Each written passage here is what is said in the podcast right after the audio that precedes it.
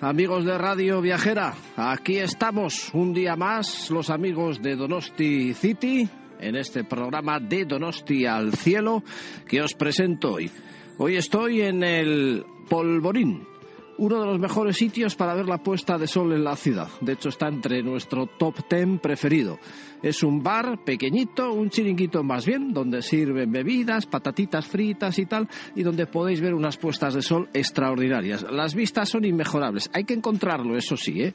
Se puede ir, hombre, para los que son un poco más baguetes, en el autobús, un pequeño bus que sale desde el centro de la ciudad y que recorre esas escarpadas y empinadas laderas del Monte Urgul hasta arriba del todo. Y ahí mismo encontraréis el bar El Polvorín. Y si queréis subir andando, que es lo más recomendable, para ir despacito, tranquilos, con la familia, pues oye, escalera arriba, escalera arriba también, entre pasadizos secretos, encontráis el polvorín. Lo buscáis, porque contemplar aquí una puesta de sol con toda la bahía entera a nuestros pies es sencillamente fabuloso. Bueno, hoy no vamos a ir demasiado lejos. Entre San Sebastián y Guetaria vamos a estar. Que tenemos a nuestra gaviota, la que nos lleva de un lado para otro, a Gaby, pues que ha dicho que está un poco acatarrada y que como mucho hasta Guetaria. Tate, a Guetaria. Le hemos tomado al pie de la letra lo que ha dicho. Primero, vamos a ir hasta San Sebastián, volando nuestra gaviota que nos dejará en la barandilla misma de la concha. Ahí nos está haciendo señas ya un buen amigo, autor de libros, un gran comunicador como es Pablo Muñoz, que ya ha estado en alguno de nuestros programas que nos va a presentar eh, unos cuantos iconos más de la ciudad. Ha hecho un libro de Donosti de toda la vida, 100 iconos donostiarras, un libro simpatiquísimo, muy bonito, ¿eh? yo creo que es un buen regalo. Además nos va a dar referencias sobre precisamente libros, eh, redes sociales, en las cuales profundizar un poquito más en lo que es la historia de la ciudad. En cuanto a iconos, hoy quiero que nos hable precisamente in situ de la barandilla de la Concha, del Gabarrón, que es otro de los iconos de unos tierras, de la playa de la Zurriola y el muro de Sagüés, otro punto casi obligado para ver las puestas de sol. Y la galerna, cuidado, que en verano, cuando hace mucho calor, viene la galerna por el norte, por el oeste y todo el mundo a correr.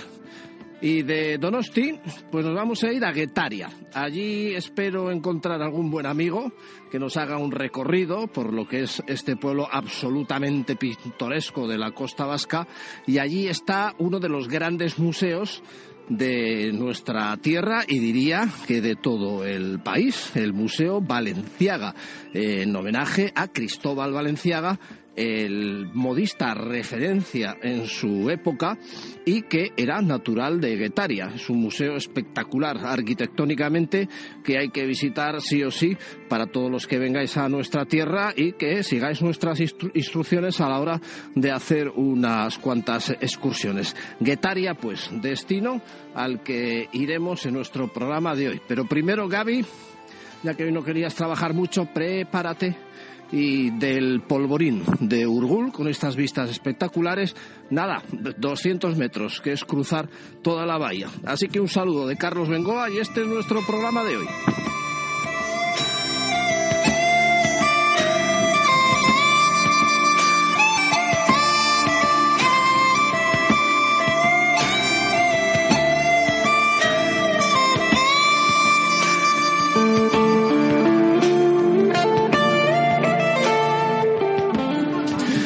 Vamos a conocer hoy también unos cuantos iconos de la ciudad que al mismo tiempo es conocer la propia historia. Nos acompaña Pablo Muñoz Gabilondo, un autor de libros de la ciudad, el último de los cuales pues hace referencia precisamente a 100 iconos de San Sebastián. El libro es de San Sebastián de toda la vida. Muy buenas, Pablo. Hola, ¿qué tal, Carlos? Que por cierto, eh, tienes un hermano, Álvaro, que, hace libros de fotografía del País Vasco, que es un espectáculo eso, ¿eh? Así es, así es. Eh, la editorial se llama Travel Bag, es una pequeña editorial local, pequeña, pero, pero vamos, eh, muy prolífica porque tiene como 50, 60 títulos ya, súper especialistas. Cualquier persona que nos esté escuchando y que quiera recorrer el País Vasco, que quiera bien venir a hacer excursiones en bici o conocer los pueblecitos más eh, encantadores o conocer lo mejor de gastronomía, llevarse libros con las mejores fotografías, pues yo diría que Travel Bag es la referencia, es, eh, en fin, una de la, una no, yo casi diría la, la editorial principal centrada en el País Vasco. Ya, ya, que estamos, mira, antes de ir a los iconos, aunque estamos ahora viendo este espectáculo que es la Bahía de la Concha desde su propia barandilla, eh, danos unas referencias de webs o de redes sociales eh, tuyas, eh, por lo menos, o el grupo Facebook, para que el que quiera te localice y pues, pues sepa qué tipo de libros haces y, en este caso, el de San Sebastián de toda la vida con sus 100 iconos, pues incluso poder comprarlo o así. Sí, bueno, buscando en Google de San, de San Sebastián de toda la vida, 100 iconos Donos Tierras o directamente mi nombre, Pablo Muñoz Gabilondo. Pues ahí se puede encontrar toda la información Además se puede también aportar, aportar pistas, aportar imágenes, aportar anécdotas sobre San Sebastián, tanto de Donostierras como de personas que hayan visitado la ciudad y que se hayan quedado enamoradas de ella, porque es una de las fuentes que yo utilizo para preparar los siguientes proyectos. Así que yo invito a todo el mundo a, aportar, porque entre todos, la verdad, enriquecemos eh, este tipo de libros, que son libros muy visuales, eh, con mucha fotografía, ilustración, muy modernos, pero también con una mirada al pasado, con imágenes de archivos históricos de San Sebastián, para también de alguna manera celebrar ese patrimonio que hay en esta ciudad y que eh, todos queremos conservar para que más y más generaciones puedan disfrutar de él. Bien, panorama que tenemos ahora, la Bahía de la Concha, que luce en esta época del año, lo normal es que no tengamos un día tan radiante de sol, viento sur y hasta calor, sinceramente, pero bueno, la bahía eh, iluminada por el sol, ese agua azul, Urgul, la isla, el Monte Higueldo, al fondo se ve una especie de telilla grisácea que va viniendo poco a poco, pero ya llegará ya. De momento estamos apoyados en la misma barandilla de la concha, súper famosa y súper fotografiada para mí, yo suelo decir siempre que esta, ¿no? en este lugar en el que estamos ahora mismo, esta, este espectáculo que estamos viendo es, mm, pues como, parece como un escenario de, una película de cine, ¿no? Parece que, que, han venido y han colocado cada uno de los elementos, los dos montes, Higueldo, Urgul, con la isla en el centro, esta barandilla que tenemos ahora mismo que estamos tocando y que remata todo el paseo, eh, con el puertecito, con el en fin, el, mar, las olas, esos colores, es, realmente es un espectáculo y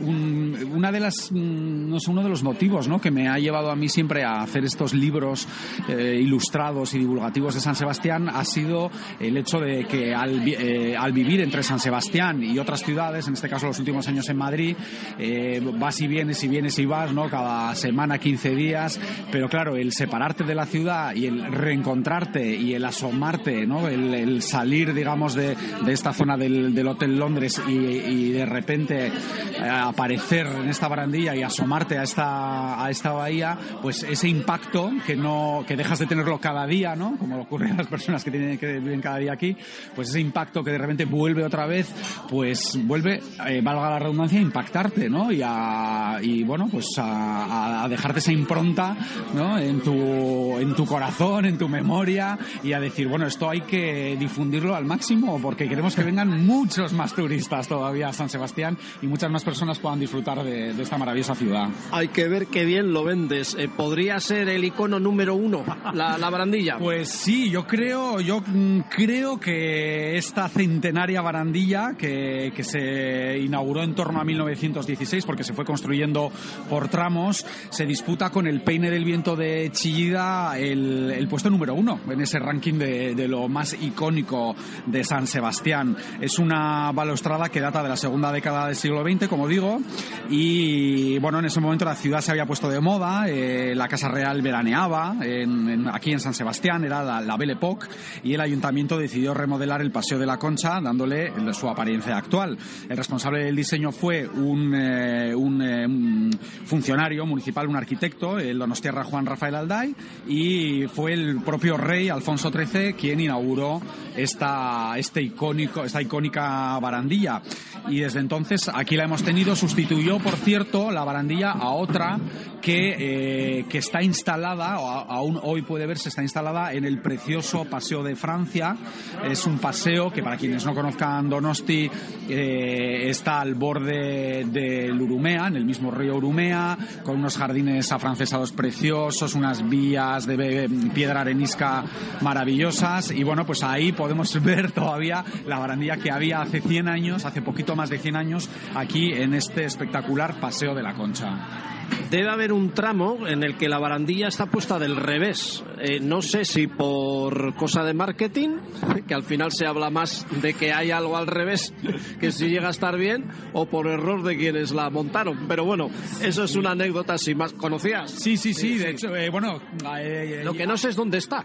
Eh, bueno, si lo revelamos a todas las personas que nos estemos escuchando, yo creo que la magia, voy a dar una pista, para que quien se acerque a San Sebastián, eh, hay un momento, efectivamente, en un, pequeño tramo de la barandilla en la que la, flor que remata la barandilla y que mira al paseo, en ese caso está mirando a la bahía, está puesta del revés.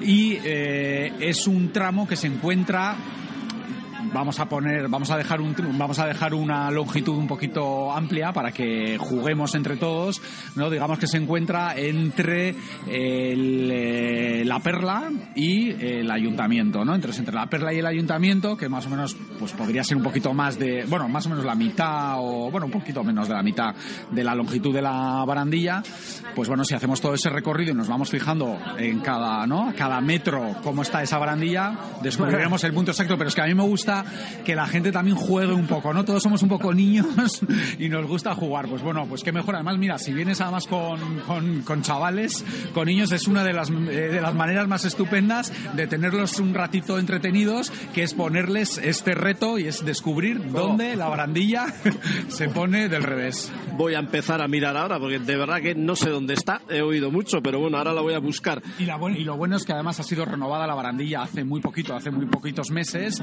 y el gran alivio ha sido eh, comprobar que sigue estando eh, esa pequeña sorpresa, se ha preservado. Bueno, asomados como estamos, vemos en mitad de la bahía, bueno, hay varios, ¿eh?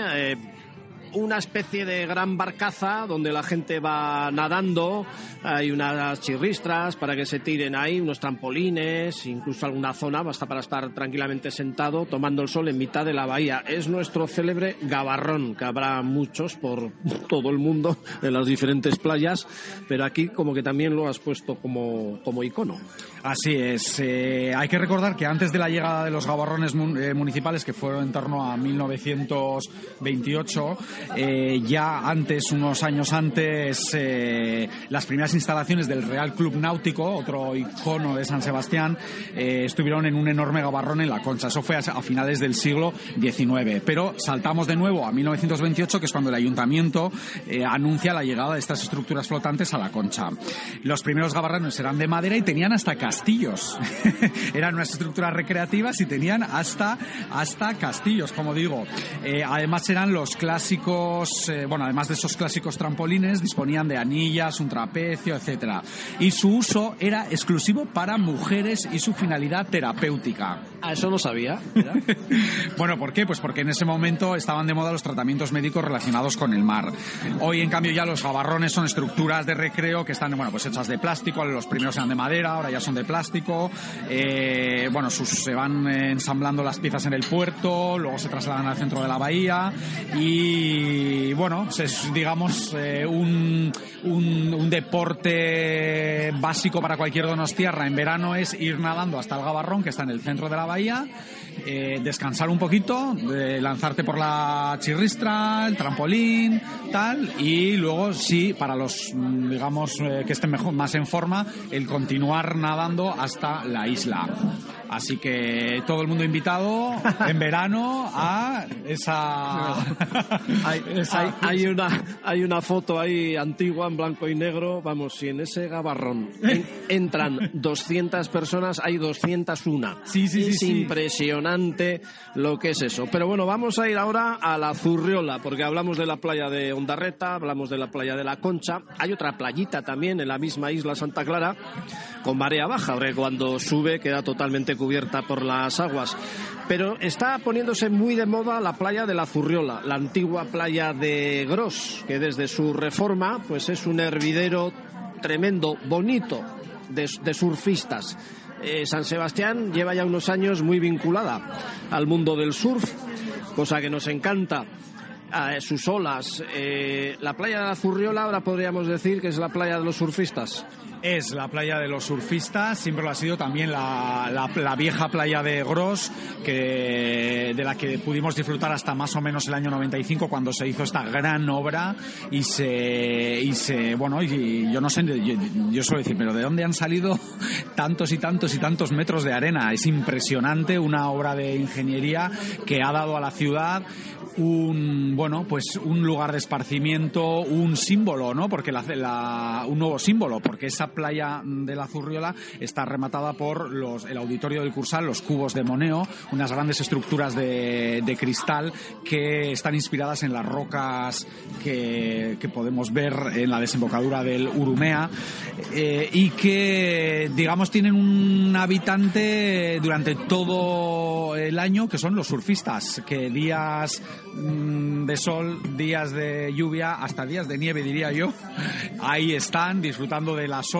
No, vamos a ver, no son, hay que decir que las olas en, San Sebastián no son las olas mayores del, más grandes del País Vasco. Bueno, hay días, ¿eh? hay días potentes y muy bonitos. Pero efectivamente hay días en los que uno no, vamos, aquí en Donosti no tenemos mm, nada que envidiar a otros lugares. Los surfistas, en cualquier caso, lo tienen como uno de los puntos de recreo principales en, el País Vasco y, para el resto de los donostiarras pues es un placer, aunque tengas un día medio sol, medio nubes, el tumbarte en esta playa maravillosa urbana en la que estás viendo el Monte Urgul, estás viendo arriba ¿no? el, castillo rematado con el Sagrado Corazón, eh, como decía, los cubos de Moneo y con ese resol que te puede estar dando en cualquier día del año, pues en fin, es un auténtico lujo siempre seguido de un pinchito al salir de la playa.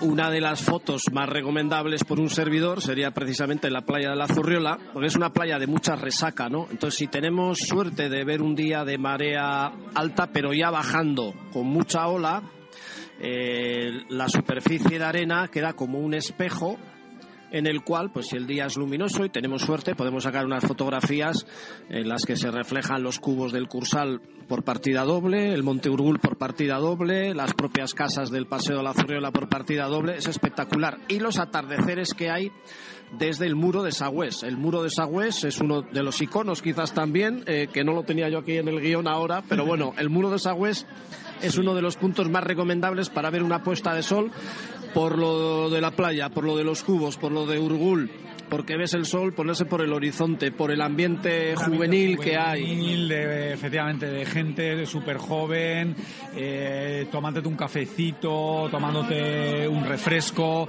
en ese muro y disfrutando de un, de un paisaje que hace que la ciudad mute cada cinco minutos. Es precisamente una de las cosas que a mí me inspiraron el primer libro de San Sebastián, eh, que es un libro con 200 fotografías de la ciudad, San Sebastián, una nueva mirada ya con dos ediciones y que está a la venta en cualquier librería de la ciudad, también online.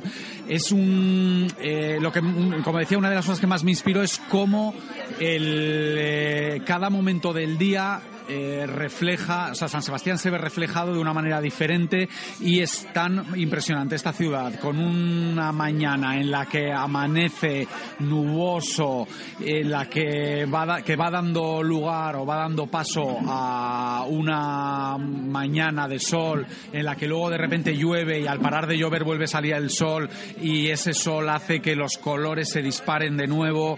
Eh, bueno, pues el instalarte ahí en el muro eh, con tu cafecito, con ese ambiente juvenil, el ver todo esto y hacer una foto en cada momento diferente del día, pues no te estás llevando un Donosti, te estás llevando cinco Donostis impresionantes para toda la vida.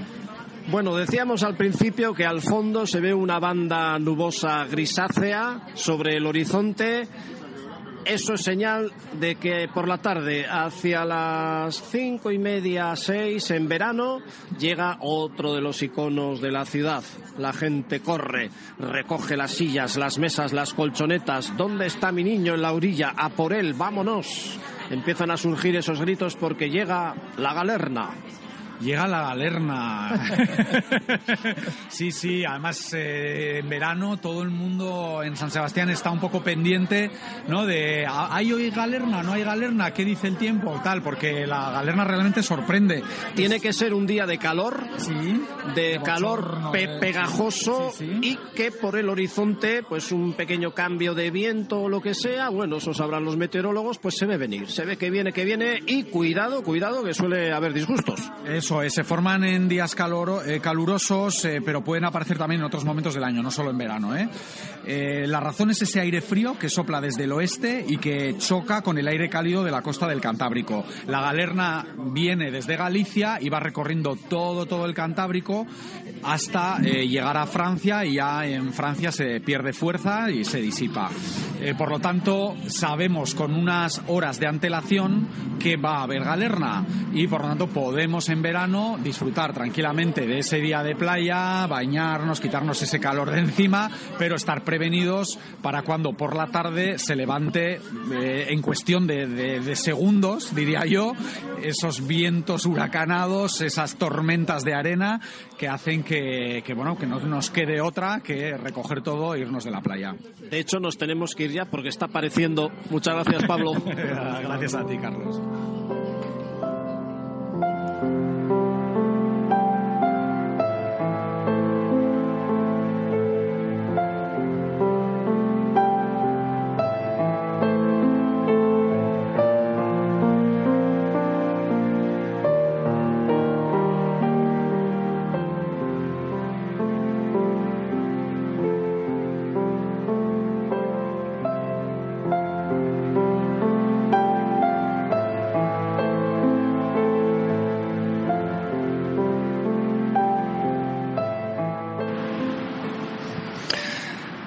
Costa guipuzcoana es preciosa.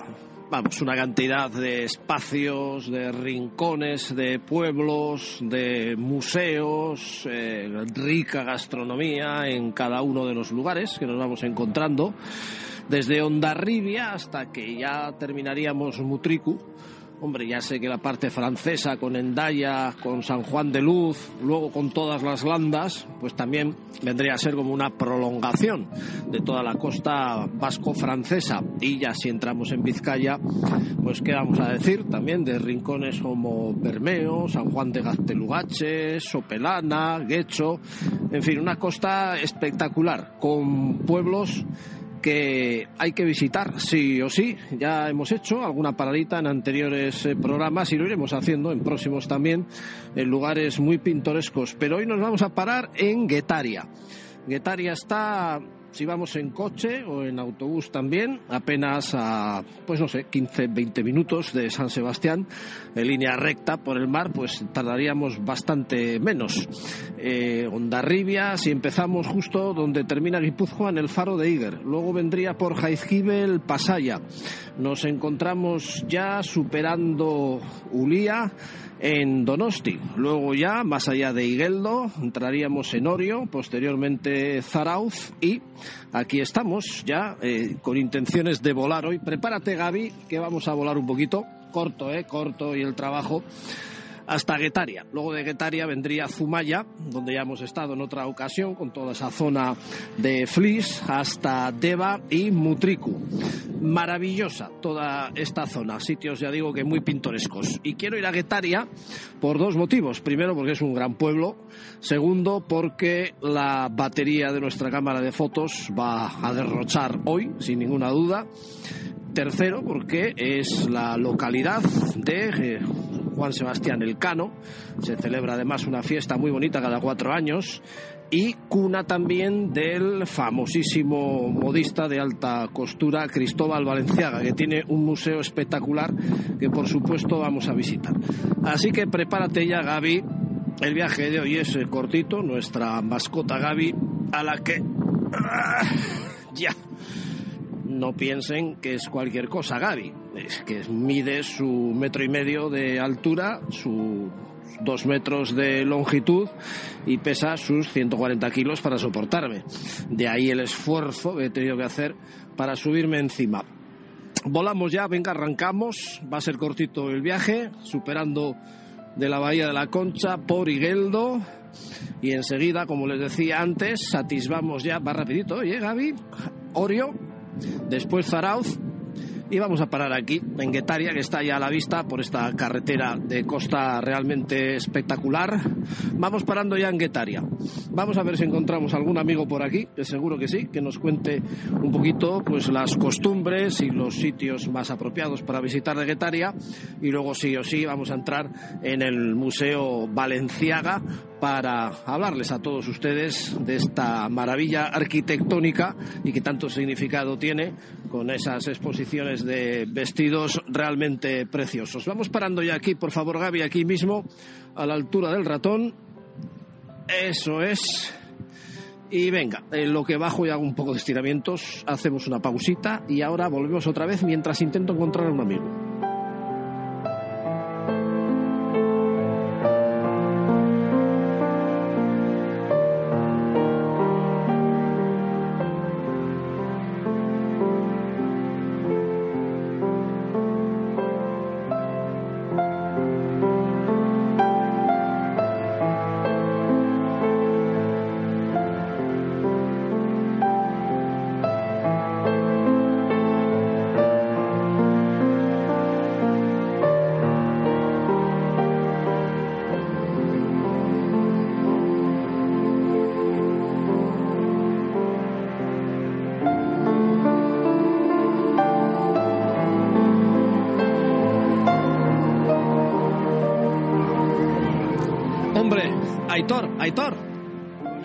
Sabía yo que en cuanto llegara a Guetaria me iba a encontrar con alguien conocido y encima es el ilustre Aitor Iradi. Muy buenas, Aitor. ¿Qué pasa, Carlos? ¿Qué haces por estas tierras? bueno, pues ya ves, hemos venido hoy a un sitio bonito, eh, muy tradicional, un pueblo súper pintoresco y muy recomendable, que además está cerquísima de Donosti, como bien sabes. Eh, pues eh, te animarías a hacernos un poquito de, guías y a contarnos alguna cosa de Guetaria. ¿Lo dudas o qué? Dirás, ¿y, ¿y qué embolado me están metiendo a mí? Estamos en un programa que se llama De Donosti al Cielo. Queremos divulgar, pues no solo San Sebastián, sino todos sus maravillosos alrededores. Tú que has vivido además en San Sebastián y que has venido a Guetaria, pues ya de entrada nos puedes decir muy bien el contraste que hay de un sitio a otro y el por qué viniste aquí. Pues como dices tú, el programa de Donosti al Cielo. Vine aquí pues por cosas de la vida. Mi mujer empezó a trabajar aquí en el restaurante en el Calle, yo entonces trabajaba de comercial y me da igual salir de Donosti que de cualquier sitio y pues aquí hemos terminado. Una maravilla, una gozada, la verdad. Verano mucha gente, pero pueblo pequeñito, dos mil, dos mil y pico habitantes, en el que se está súper a gusto.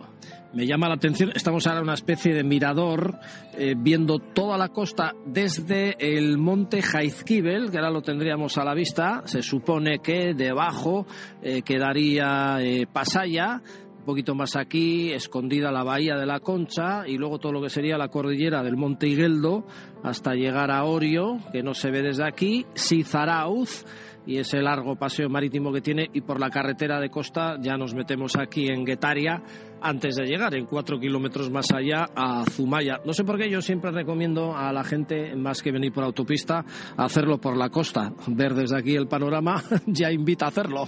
Sí, no, y si incluso en venir, y si vienes en autobús, te bajas en Orio, visitas Orio, coges autobús hasta Zarauz, visitas Zarauz y ya de Zarauz a Guetaria con el paseo que nos han hecho, mm, venir andando, oliendo las rocas, oliendo eh, las algas, eh, respirando el aire de, de, la mar es que no. luego llegas aquí, te tomas un par de chacolís y ya capitán general. Ya hablaremos, ya hablaremos también del chacolí. Oye, me llama la atención la cantidad de barcos que estamos viendo eh, casi recién entrados, porque están empezando todos a desplegar esas enormes redes donde suponen vienen cargados de pescado. Ver el puerto ya de entrada es maravilloso, un estallido de, colores rojos, verdes, azules, eh, muy característico. Eh, Guetaria es una población, podríamos decir, pesquera todavía. Sí, sí, todavía sí, entra un montón. Aquí el tema de verde, la anchoa incluso bonito cuando toca, eh, aquí todos los barcos salen a, la mar. Eh, cuando toca marea, aquí no ves un barco, ves los blanquitos estos de paseo, los yatecitos, y, pero los de bajura salen, salen todas las semanas por hacer una foto, es muy característico de Guetaria su famoso ratón, que es un islote unido a tierra prácticamente pegado, que tiene totalmente la forma de un ratón, no desde aquí, de donde lo estamos viendo ahora, pero incluso hasta tendría su quesito por, por delante. Hay una playita muy pequeña, con marea baja, entiendo que será más grande, una verdadera delicia con la carretera justo por encima. La playa que cómo se llama, no sé si tiene nombre o no. playa Ichurun creo que es. Playa eh, es la de Zumaya. Pero bueno, estamos viendo ahora que incluso en esta época del año hasta se estaría bañando la gente y a nuestra espalda quedaría eh, la parte más alta, la torre de la iglesia de San Salvador. Bueno, dinos qué ambiente hay en Guetaria, qué es lo primero que se encuentra un turista cuando viene por aquí y no conoce muy bien el pueblo. Bueno, pues según llega el autobús que les traiga eh, o el coche, normalmente se, paran en, la carretera general, donde está la plaza del ayuntamiento, el frontón, donde todo el mundo se para de la cantidad de niños que hay jugando a pelota a mano o jugando a fútbol, con la estatua del Cano en la plazoleta del, del ayuntamiento, y luego está la calle Mayor, plagada de algunas tiendas y de bares, eh, con el suelo adoquinado, como se ve en pocos sitios, y a tomar chacolís, a ver la iglesia y a, a disfrutar el pueblo. El chacolí es lo característico de aquí, pero estamos rodeados de viñedos precisamente de chacolí, toda la zona alta de Zarao, de Guetaria, el valle de Asquizu, que es una maravilla para luego ya bajar a Zumaya. El chacolí es lo que más se toma aquí, más que el tinto, que la sidra. Sí, no, no, aquí tú vas a un bar y pocos te van a pedir eh, vino o te va a pedir cualquier otra cosa. Eh. Aquí siempre la mayoría, o sea, el 98% digamos el chacolí. Dinos un par de bares donde podríamos tomar chacolí, que no es que hagamos publicidad, simplemente son recomendaciones que nos haces, pues para tomar, bueno, mejor, primero un restaurante para tomar un buen besuguito, una buena carne, que ver las brasas aquí fuera, ojalá podamos escuchar luego el sonido dentro de un ratito, pero a ver, recomiéndanos un par de restaurantes buenos para tomar besuguito y luego un par de bares donde alternar un poco. Hombre, aquí los conocidos son el, el Cano, que además, eh, si, no si no he entendido mal, creo que ha conseguido otra estrella Michelin y el Calla. ¿eh? De los, más, los más conocidos mm, y donde mejor se come aquí en Guetaria. Luego hay otros, luego pues el astillero, eh, pero bueno, eso para comer, pero para tomar algo, los pinchos de chaspe, de politena, eh, vamos, las, ver esas barras es lo que más llama la atención a, todas, a toda la gente que viene. ¿Qué ambiente hay por aquí? Más en verano, me imagino, pero viene mucha gente de San Sebastián incluso a pasar aquí la tarde y mucho turista, está claro. En verano esta playa mayoritariamente son navarros. Viene mucha gente de Pamplona a pasar el día y las calles pues eh, tienes que estar todo el rato diciendo perdón, perdón, perdón porque no tienes sitio para poder pasar. Y en invierno pues entre semana las calles están prácticamente desiertas pero ya desde el viernes ya eh, la gente sale a la calle a potear, a hablar, a charlar y la verdad es que es un pueblo entre semana que tienes que estar en casita tranquilo, estar en casita tranquilo y el fin de semana que puedes salir pues a disfrutar de, la gente y de, las vistas. Hoy hay una tradición muy bonita aquí que es eh, cuando se hace la simulación de la llegada del eh, marinero Juan Sebastián Elcano que era de aquí y es muy bonito. Se hace cada cuatro años, que mira, yo pensaba que era una vez al año, pero se hace cada cuatro. En el 2018 eh, tocaría y ya nos iríamos al 2022. Digo esto de las fechas porque a través del podcast eh, pues estos programas se pueden escuchar tan pronto hoy como dentro de cuatro años. Pero bueno, es una tradición que se hace eh, cada cuatro años y en qué consiste más o menos. Eh, pues se simula la llegada de Juan Sebastián Elcano cuando llega, a, si no me equivoco, a, a Cádiz, a, Sanlúcar. a Sanlúcar de la Rameda, eh, pero se hace aquí. Eh, me acuerdo que no sé en qué centenario fue, fueron invitados para ir a Sanlúcar y se hizo la demostración allí. Pero esto consiste en la llegada de, de la nao de Juan Sebastián Elcano, cuando baja Juan Sebastián con los pocos tripulantes que les quedan, con los, eh, las ropas totalmente desgarradas, ellos eh, sin afeitar, con barbas delgadísimos, y llegan a, tierra y, y es cuando, cuando llegan aquí. Es maravilloso porque, bueno, esto para verlo bien lo tienes que ver en cuatro fases. Mm, La primera es cuando llega la nao, eh, se bajan todos los marineros, luego entran en la iglesia de San Salvador, que ya salen ya vestidos con trajes de, de épocas, de la época de entonces, eh, que van acompañados de cuatro carrozas simulando los cuatro continentes, y llegan a lo que es la entrada del pueblo, que es donde está, le recibe el rey, no sé qué rey sería entonces, ya no me acuerdo, ya me perdonarán todos los vegetarianos. No importa. El, el caso es que nos hagas una foto de cómo es ese acontecimiento, vamos. Sí, bueno, y es eso, ¿eh? o sea, sería primero ver la llegada al barco, luego dentro de la iglesia, luego la subida por toda la calle mayor de las carrozas y de, de Juan Sebastián Elcano y los tripulantes ya vestidos con, con trajes de época, y luego ya la entrada del pueblo, que es donde se monta eh, la la- el recibimiento del rey de aquella época a, a Juan Sebastián Elcano, mm, donde le cuenta toda, toda la historia. Oye, ya que citas la iglesia de San Salvador, eh, ¿te importa que vayamos hacia allí y ya dentro nos comentas alguna cosita de la propia iglesia? Venga, vamos. Pues venga, que además no queda como muy lejos, porque es un pueblo pequeñito, que por supuesto que le estamos recomendando a todos nuestros seguidores. Yo no sé si voy a hacer aquí una pausita. Hombre, la verdad es que es muy bonito eh, pasar por las mismas calles por donde en su día eh, pasó también Juan Sebastián Elcano y donde se hace esa simulación que nos acabas de hacer, Aitor, lo que es una calle, es un túnel viejísimo de piedra ya que parece que, que se va a caer. Debajo de lo que es la iglesia de San Salvador queda una especie de ermita muy pequeña y justo a su lado verán también ustedes una especie de museo, como si estuviera haciendo un trabajo arqueológico y no es sino una réplica, de hecho se está excavando todavía, de lo que era el, digamos, poblado originario de Guetaria, ¿eh? cómo vivían los primeros habitantes de Guetaria y luego ya cómo se empezó a edificar, a hacer el puerto, tal y demás. Pero es que es curiosísima esta parte antigua. Estamos ya entrando, ya esta sería la iglesia de San Salvador. Sí, estamos en la puerta de San Salvador, que aprovecho para decir que estoy viendo la plaza. Desde aquí se ve toda la calle mayor. Y en las comuniones, aquí, Ah. lo, lo bonito de las comuniones es que todavía se guarda la, tradición de. eh, quedan todos los niños, la quedada de los niños vestidos de comunión, quedan en la plaza del pueblo.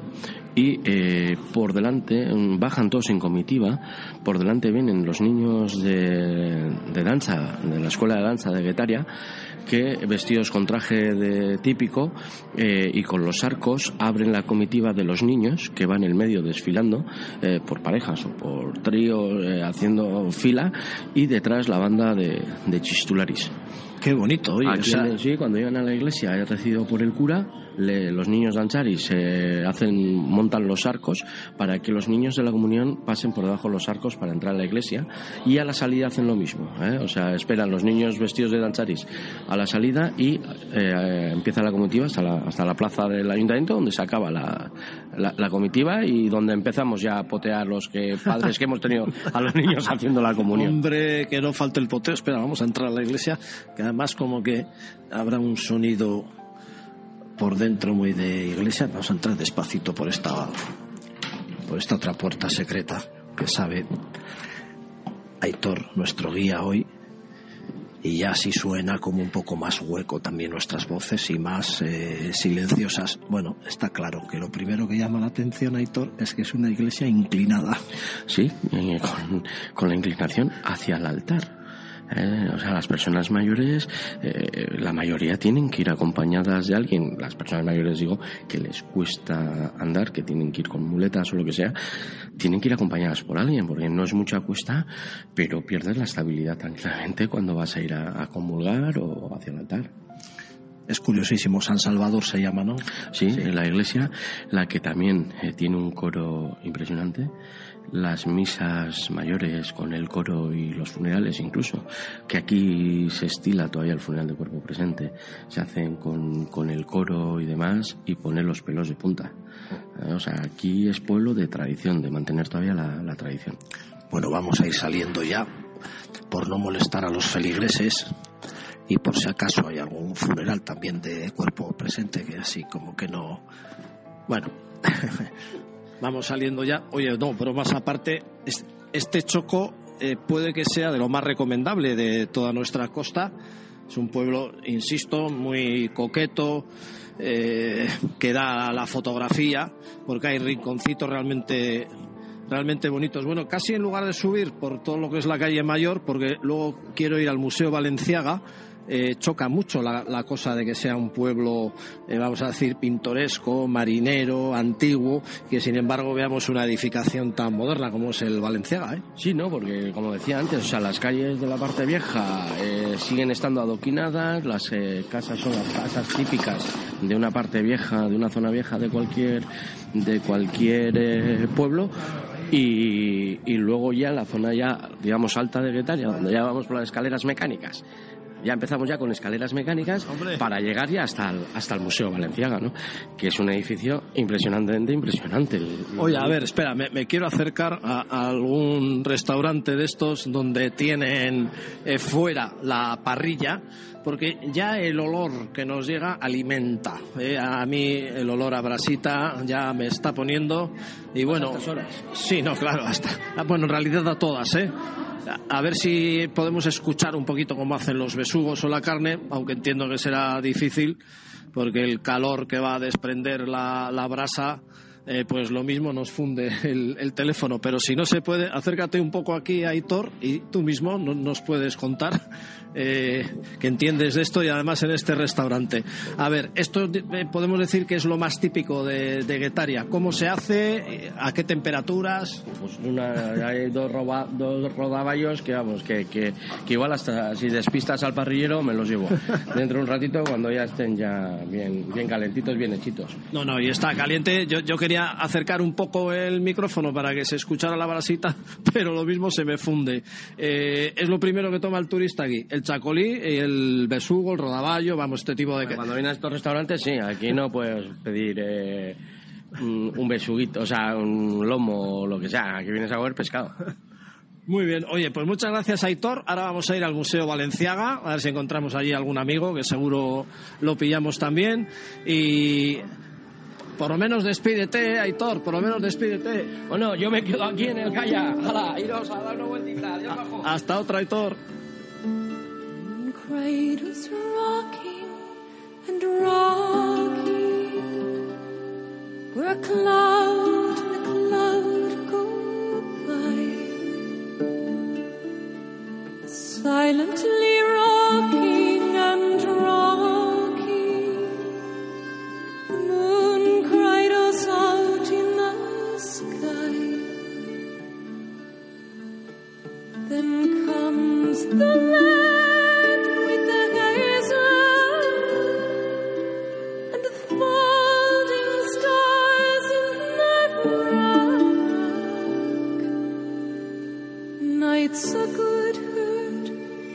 Cato. Entramos pues en esta maravilla que es el Museo Valenciaga y eh, como en todos los sitios me encuentro con algún amigo y después de despedir a Aitor Daddy aquí me encuentro con un compañero, es compañero de los medios de información que ahora es guía de este precioso Museo Valenciaga. Arich Landaburu, muy buenas. Hola, ¿qué tal? Muy buenas, un placer estar contigo, Carlos. Pues encantado de saludarte también a ti. Oye, eh, bueno, primero lo bonito que es Guetaria. Una maravilla, como ves, ¿eh? Aunque el tiempo no acompaña mucho. Esto, cuando empiezan a salir los primeros rayos de sol, los fines de semana, solo hace falta ir a la calle mayor, el ambiente que suele haber en este pueblo. Llama la atención que sea un pueblo pesquero, eh, antiguo, de calles empedradas, y de repente que nos encontremos algo tan moderno como es este museo. será algo que os dicen, ¿no? Efectivamente, es como la noche y el día, como decimos, un pueblo pesquero pequeño donde eh, casualmente nació en 1895 uno de los diseñadores de alta costura más influyentes del siglo XX, Cristóbal Valencia, que nació aquí. Y bueno, pues es un poco el contrapunto de, este pequeño pueblo pesquero donde nació uno de los grandes artistas de la alta costura, ¿no? Juan Sebastián Elcano en su día y Valenciaga después. ¿Verdaderamente fue en su época el mejor modista? Yo creo que sí. Eh, se puede considerar que los años 50-60 es la época dorada de la alta costura. En París dicen que a partir del 68, cuando ya Valenciaga decide cerrar toda- todo su negocio, y es cuando llega el pretaporte, que llega para quedarse, evidentemente, dicen que a partir de entonces la alta costura ya nunca fue como lo fue en los años 50 y 60 y el, el jefe de todos nosotros, como lo decía Chanel o Dior, pues fue Cristóbal Valenciaga. Bueno, a ver, lo primero que llama la atención, según entramos al museo, es la pedazo obra arquitectónica. Eh, no da la impresión que estamos en un museo. Hay unas grandes paredes de cristal que los reflejos desde fuera pues, pues, pues quedan como quedan. Está adosado a un, no sé si llamarlo palacio antiguo. Bueno, cuéntanos un poco desde el punto de vista arquitectónico que nos encontramos aquí. Pues como veis, el edificio es increíblemente espectacular para un pueblo pequeño como Guetaria. Es verdad que rompe un poco con lo establecido. Este museo que se inauguró en, en junio del 2011 y que el, eh, el exterior del diseño del edificio fue a cargo de un arquitecto cubano que se llama Julián Arguilagos, ¿no? Y él, como decías, también el palacio que lo tenemos justo aquí pegado, que es el año, se llamaba el Palacio de Vistaona, hoy el Palacio Aldamar, que fue una construcción del siglo XIX que en su día perteneció a los eh, marqueses de Casa Torre, ¿no? que fueron los mentores de Valencia en sus inicios como modistas y abuelos de la reina Fabiola de Bélgica. Eh, ¿Cuántos años lleva el museo? Pues el museo se inauguró en junio del 2011, pues este junio hará pues siete añitos, siete años, relativamente nuevo el museo. Y es una de las grandes, notáis que es una de las grandes atracciones del País Vasco en general, porque tengo entendido que la aflu- afluencia de público es bárbara, ¿no? Es, la verdad es que sí, es verdad que ahora empezamos ya la época media alta que digamos y en verano, que es la, la- época donde más gente suele venir, hemos notado sobre todo con la anterior exposición de Richard Mellon, que tuvo una- un gran éxito, eh, pues cada vez viene más gente y gente de, todo, de todos los lados, ¿eh? porque viene gente de aquí, viene mucha gente francesa, porque es verdad que Cristóbal Valenciaga es incluso más conocido en Francia que en España, que es muy curioso, y también pues gente prácticamente de todos los lados, Estados Unidos, asiáticos, tenemos público de todo. Bueno, cuéntanos cuántos vestidos hay en el museo y cómo hacéis el tema de itinerar las exposiciones, porque no hay cabida a una exposición para tanto vestido. Vamos a imaginar que entramos, que empezamos a subir por las escaleras y que nos enseñas un poquito lo que son las diferentes salas, mientras pues nos dices en la bodega, o no sé si lo digo bien, o en el sótano, sótano, el eso es, sótano, ¿no?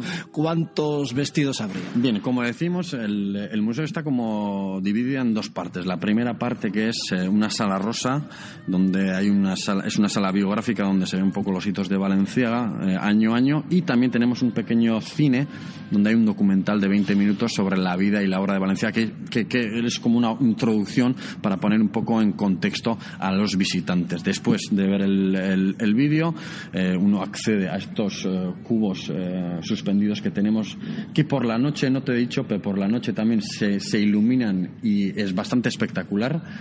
Y ya accedemos a las salas expositivas. Eh, prácticamente cambiamos de exposición cada año y en esta exposición que lo inauguramos el pasado sábado se llama Moda y Patrimonio, que es una exposición cronológica ¿eh? donde se ve un poco pues la evolución de los vestidos de Valenciaga. Hay dos grandes hitos este año en el que hemos querido hacer un pequeño guiño. Es el año del patrimonio en Europa. Es por eso que la exposición se llama Moda y Patrimonio. Y también celebramos el 50 aniversario del cierre del negocio de Valenciaga, que fue en 1968. Hacéis eh, recorridos, bueno, exposiciones itinerantes, primero porque hay muchos vestidos, es. más de 3.000, y porque, eh, bueno, da para hacer diferentes épocas, diferentes estilos. Esta última que habéis hecho, digamos que es un poco más sobria, menos colorística que la anterior, pero bueno, que en cualquier momento cambia. Exactamente, ¿eh? lo, que te- lo que estabas comentando, ¿eh? que eh, Givenchy, que murió hace, como veis, hace dos, tres semanas, que fue el presidente de honor de este museo y uno de los grandes valedores de este museo, y que ha ha sido el encargado de recuperar muchos de los vestidos de Valenciaga. Eh, por ejemplo, lo que estabas comentando, esta exposición anterior que tuvimos sobre Rachel Mellon, esta mujer era muy amiga de Valenciaga y de Givenchy y eh, se trataba de, que esta mujer tenía uno de los eh, armarios Valenciaga más importantes que se conoce y que donó en 2014 cuando murió todo este museo, que son unas 660 piezas. En total, en el sótano de este edificio, en conservación, tenemos cerca de 3.200 vestidos Valenciaga y como dices, pues cada año sacamos vestidos nuevos y cambiamos un poco de temática. El año pasado era sobre la, una mujer de la alta sociedad, en este caso volvemos un poco a una, a una exposición más tradicional cronológicamente, como decimos, viendo un poco pues, la evolución que han tenido los vestidos de Valenciaga. No sé si será por el museo o por la presencia de Valenciaga aquí, eh, pero sí es verdad que quizás es algo que le faltaba. De esto ya hemos hablado, recuerdo que con Eloisa Patat, eh, que controla el mundo de, de la moda, eh, está aflorando y de qué manera precisamente el mundo de la moda aquí, mediante pues, pues páginas de redes sociales, eh, Donosti de moda, bueno, co cosas de estas, eh, se han llegado a hacer aquí desfiles. Exactamente. Eh, como vemos, es un espacio muy aprovechable, este edificio tan grande que tenemos aquí. Solemos tener, eh, como dices, de vez en cuando, eh, pues desfiles de moda, sobre todo dirigido un poco a los diseñadores locales, que digamos.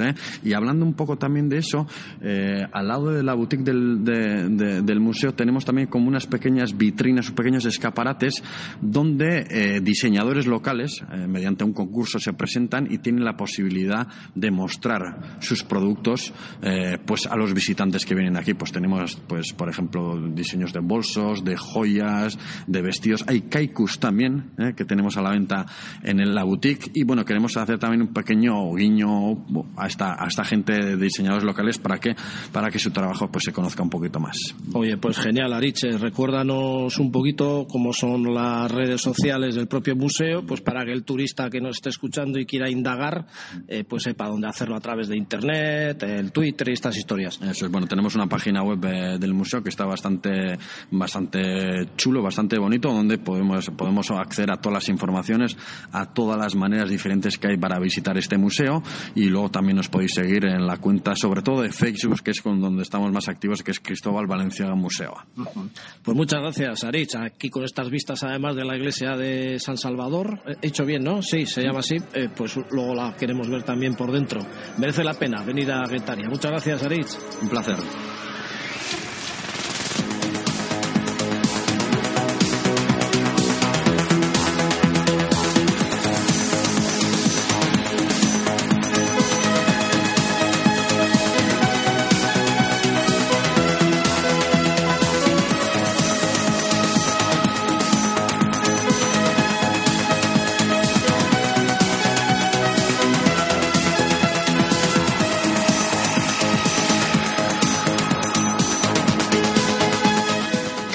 Aquí nuestro séptimo programa de Donosti al cielo para todos amigos viajeros de Radio Viajera. Aquí los amigos de Donosti City, grandes profesionales y comunicadores que os quieren contar cosas maravillosas de nuestra ciudad y nuestra tierra. Hoy nos hemos movido entre San Sebastián y entre Guetaria, pero hemos hablado al final de muchas cosas. Así que os esperamos en el próximo programa, a ver si es más y mejor, como se suele decir. Un saludo de Carlos Bengoa. Agur.